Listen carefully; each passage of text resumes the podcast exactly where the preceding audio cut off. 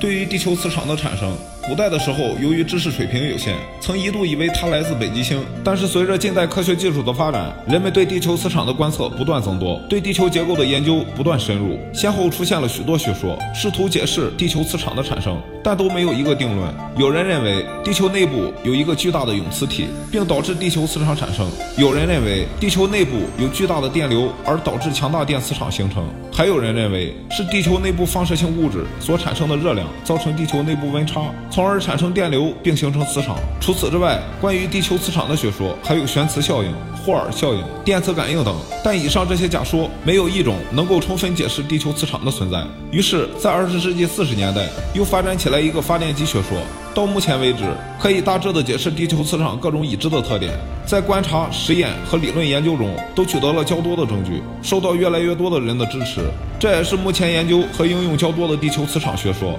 发电机学说认为，地球内部的导电液体在流动时产生稳恒的电流，这种电流的作用形成了地球的磁场。但是，地球的磁场真的是这么来的吗？